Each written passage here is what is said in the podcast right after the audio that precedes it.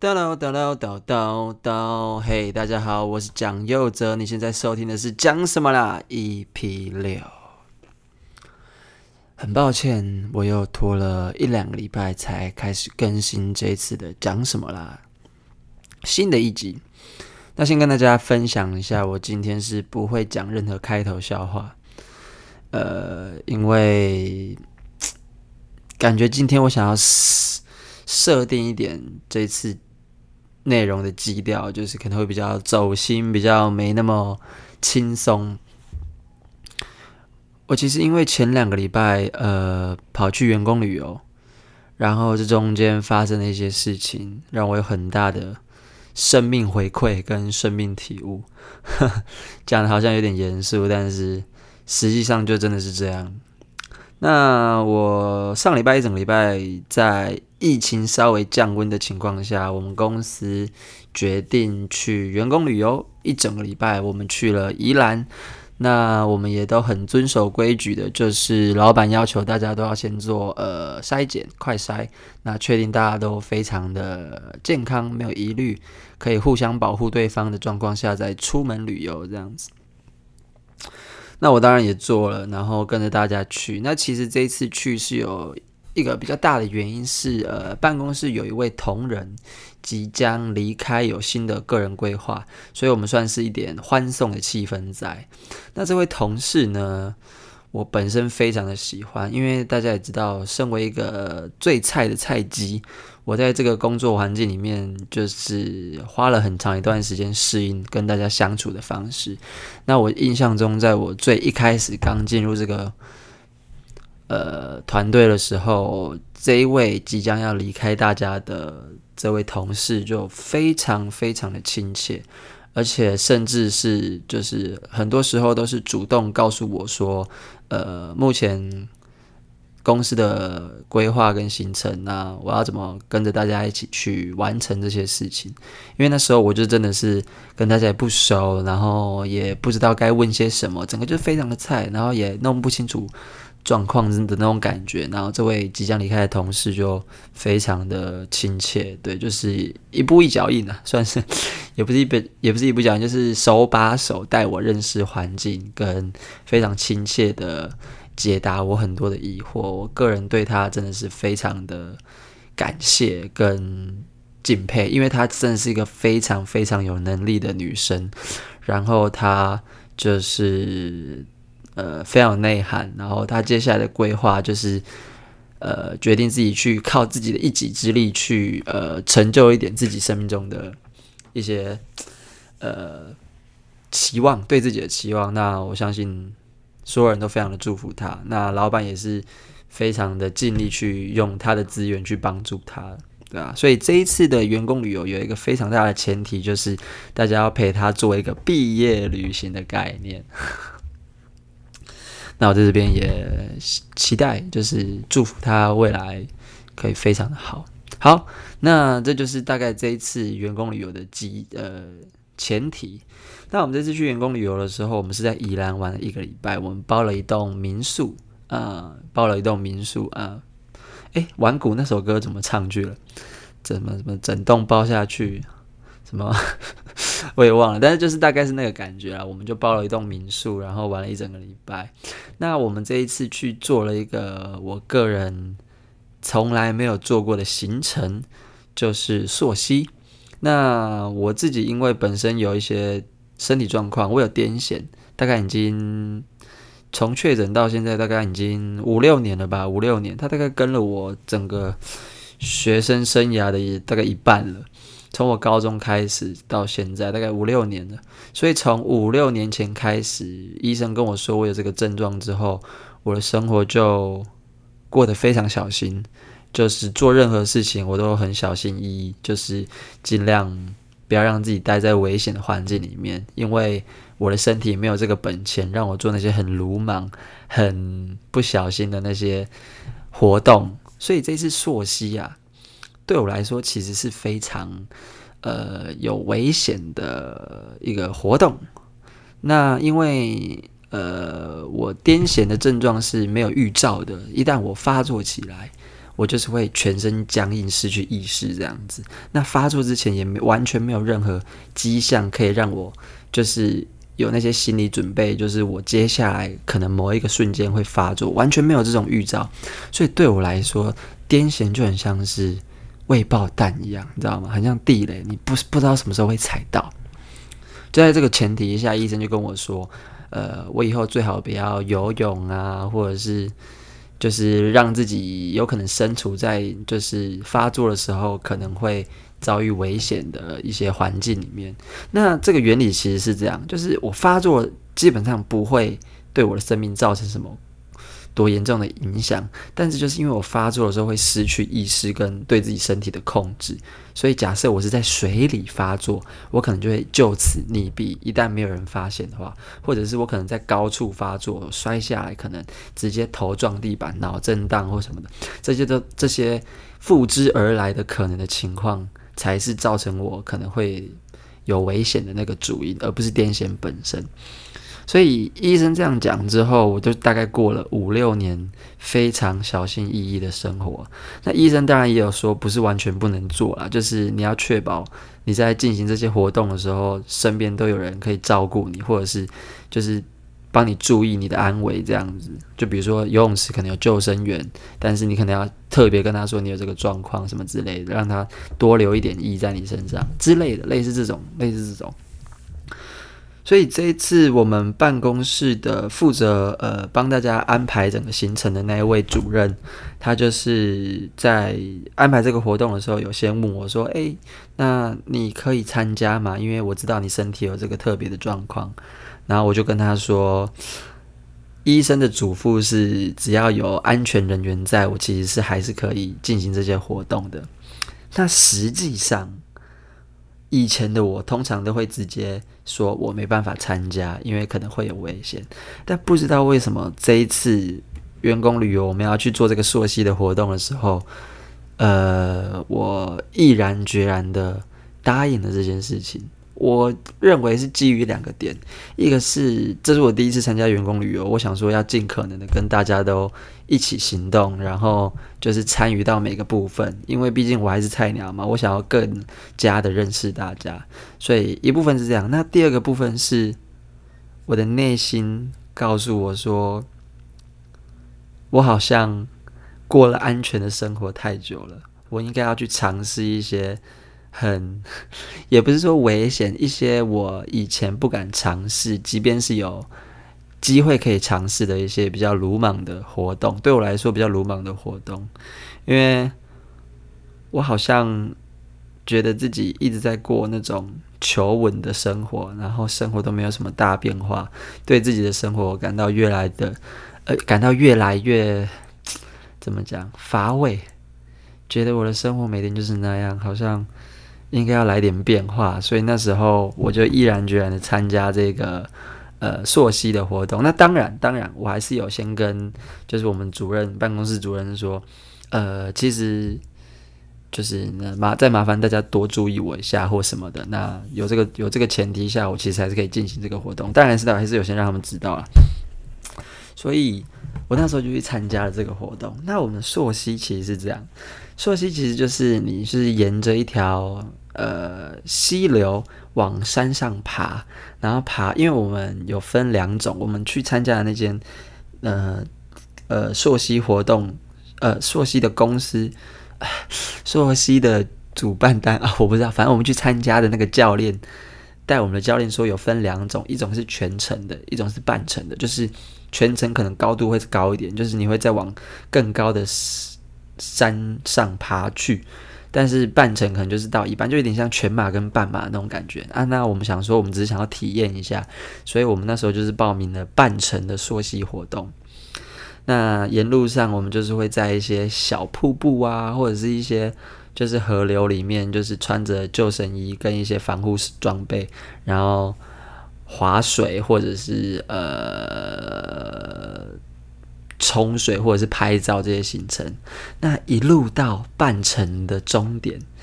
就是一个非常非常高的瀑布，预测大概有三楼将近四楼那么高。然后那时候，那时候爬到那个瀑布的时候，我在心里面告诉我自己，讲到这，你得跳，不管怎么样，你都得跳，因为我觉得当时候我其实是很害怕的。我往下看，我真的是觉得哇，好高哦，怎么会这样？我真的是一度觉得说，好了，我有溯溪已经是一件相对危险事情了，那跳水肯定又更危险了，所以。所以我我不应该参加，但是我我我的心里又一直告诉我自己，不行哎，好像应该要跳水才行，好像应该要有了这个一个行程完成了之后，整个溯溪的活动对我来说才算圆满，因为我本身就是想要去体验更 鲁莽的生活，我本我本意就是想要解放，你知道吗？就是。解放自己，不要让自己这么小心翼翼的在在行事。所以那时候我天人交战的一下下，就跟教练说：“好，那我也要参加跳水的活动。”我们那个呃整个 group 大概我们整个团队大概六个人吧，最后只有我们办公室主任决定还是不参加，就他自己的安全考量。那我们就尊重他，他就不参加了嘛。所以我们其他五个人都有参加。然后我们就排排站，然后准备排队跳。我是第三个跳的。然后那时候在跳的时候，就是教练会帮我们，就是记录，用相机记录吧。我就对着，我就对着相机说：“啊，江哲，你以后会大红大紫。”然后我就弹完之后，我就起身，我就跳下去了，从那个大概三四楼的高度往下跳。然后我跳下去的那一瞬间，我很清楚的感受到。我从在空中，就是你知道往上跳，然后之后最高点的时候，觉得很害怕，双脚整个发抖，然后一直到下降的过程，我的心境是从害怕转变到就是踏实，然后一直到落水的时候起，就是落水，然后之后起身浮出水面，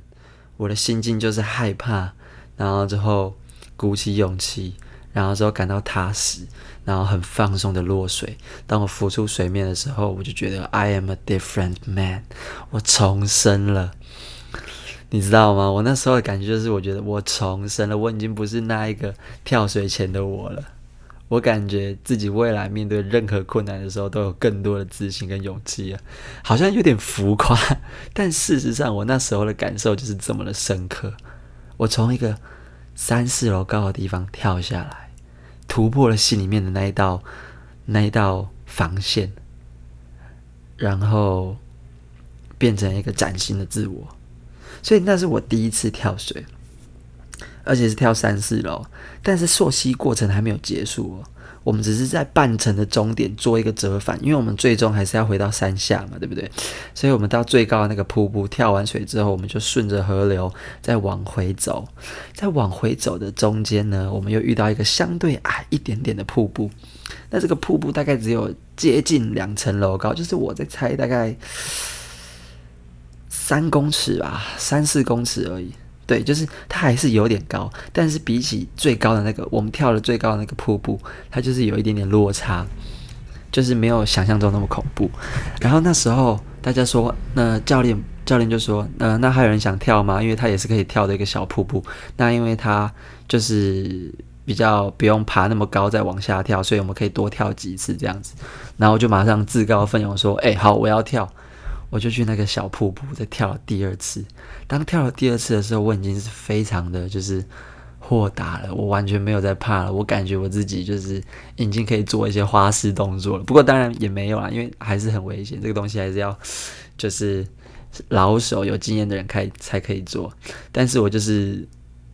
举手自告奋勇说我要去跳第二次水，虽然说是比较矮的瀑布，我就跳下来。当跳下来那一瞬间，我就觉得我玩上瘾了，你知道吗？我整个心房被打开，我整个觉得我自己好像爱上这个运动。然后我就接着又跳了第三次，然后我又想要跳第四次，但是因为碍于时间关系，所以我只能跳到第三次。然后第三次我就试图想要做一些比较比较鲁莽的行为，就是可能在空中就是踢腿啊或什么，然后就在落水这样子，就是啊。哦我那时候真的觉得超好玩，然后我觉得我整个没有包袱在心里面，你知道吗？我就觉得我可以击败世界上任何的困难。我自己总结了这三次跳水，我总觉得第一次是重生，第二次是自我肯定，第三次我觉得我已经是新世界的神了，你知道吗？真的，我那时候就对这个跳水溯溪的活动印象深刻，觉得有一种破茧成蝶，你知道吗？好像自己的心境又提升到了一个，也不一定是更高的境界，但是至少是宽阔一点的境界，有一点那种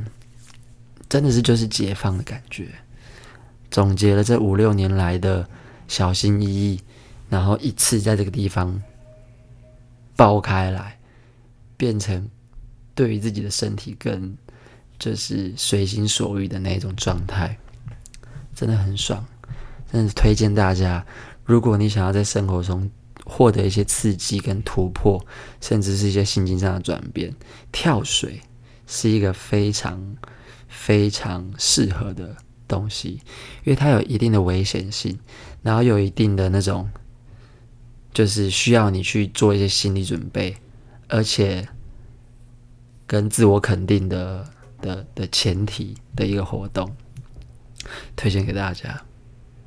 那这就是我这一次员工旅游最印象深刻的第一件事。那第二件事呢，就是跟同事间的相处。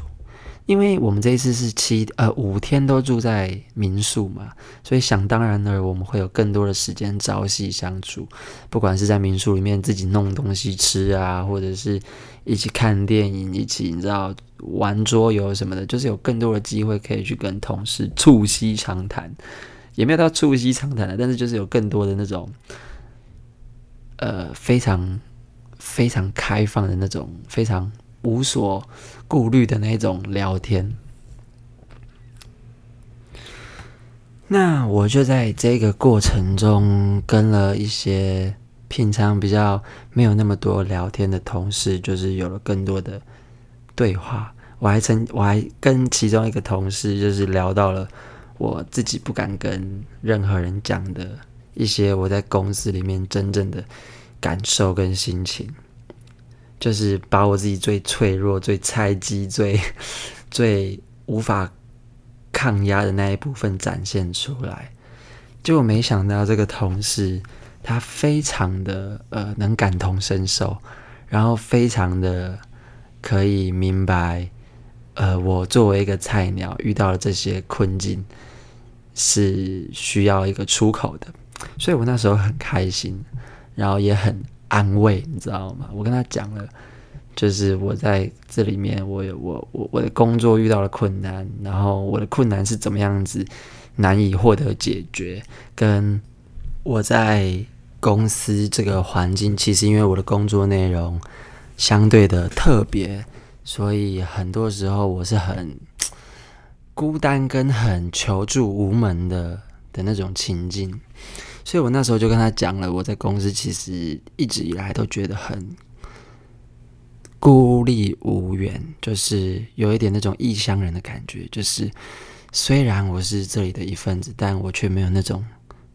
自我的认同感，或者是总觉得跟大家有一种无形的那种格格不入。即便大家都非常的友善，跟非常的呃亲呃亲切。就是大家当然没有特意想要排挤我或什么的，可是因为总觉得因为我的工作内容，我有一种很巨大的疏离感跟寂寞感，是我一直没有办法调试过来的。所以这就回到一开始我说，为什么我会在这次的员工旅游参加溯溪或什么的，因为我想要尽量的再跟大家多加相处，去看能不能减轻那一种。让我无助的疏离感跟寂寞感，那种一个人的那种感觉。我跟他讲完这些，然后他完全能够理解我的心情，跟能够理解为什么我会有这些感觉，而且也觉得确实以我的工作内容来说，是很容易有这样子的状况。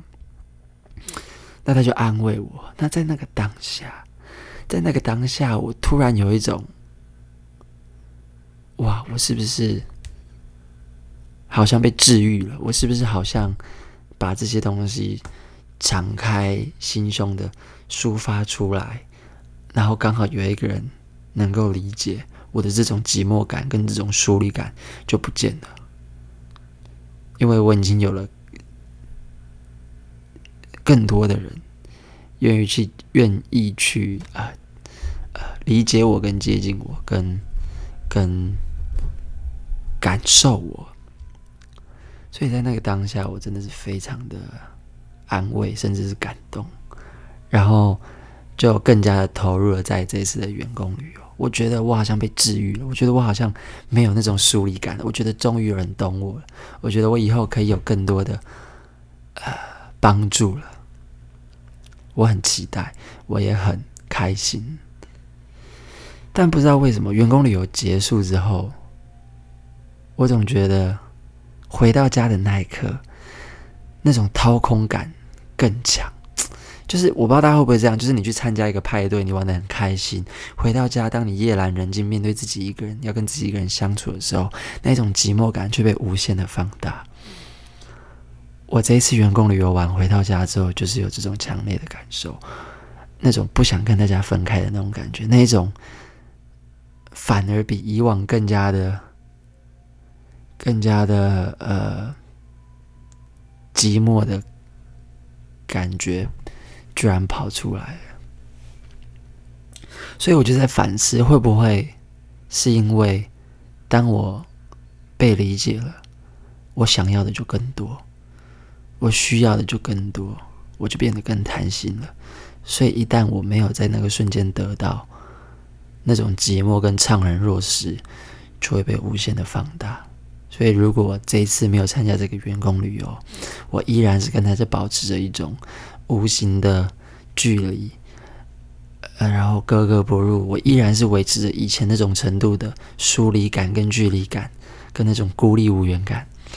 我是不是就不会在这一次回到家之后，反而有那种更巨大的这种怅然若失，更巨大的那种寂寞？而这些原起因，是不是都是因为？在我获得理解之后，变得更贪心，想要的更多。我不知道，所以我一直在思考这件事情。我一直在思考，一个人在社会里生活，是不是学会寂寞之后，学会跟孤单相处，能够跟寂寞、孤单和平共处之后，是不是反而失去了勇气？去走进人群，因为我们不知道，当你走进人群，却又必须离开人群的时候，那种寂寞是不是会大过于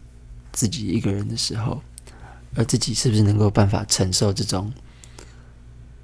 没有办法预期的这种怅然若失跟这种疏离？我不知道大家是怎么想的，但对我来说，这种感觉就像以前，当你走进人群之前，你是求而不得；但当你走进人群之后，却又被迫离开，你的感受从求而不得变成获得，再感受到失去，而那种失去会加入求而不得。而产生更强大的那种悲伤跟空虚，我觉得就是因为这样，所以在当每一个孤单的人有了朋友却又失去朋友之后，会反而更加的难以承受。所幸很多人就干脆学会跟自己相处了，不再走进人群。变得很封闭，但总觉得这样子是一个很悲哀的选择，是一个无从选择的选择，是一个很无奈的状况。因为我们害怕受到伤害，所以我们不敢去接近。但我们不敢接近，我们就得学会只跟自己一个人相处，而那种跟自己一个人相处的巨大。寂寞，却又却又会时不时的出来把你吞噬，然后你就一直在这样子的循环里面找不到自己。不知道大家是不是也跟我一样有这样子的感受，或者是认同我的解读？但至少这一次的员工旅游给我的感觉就是，一旦你试图走进人群，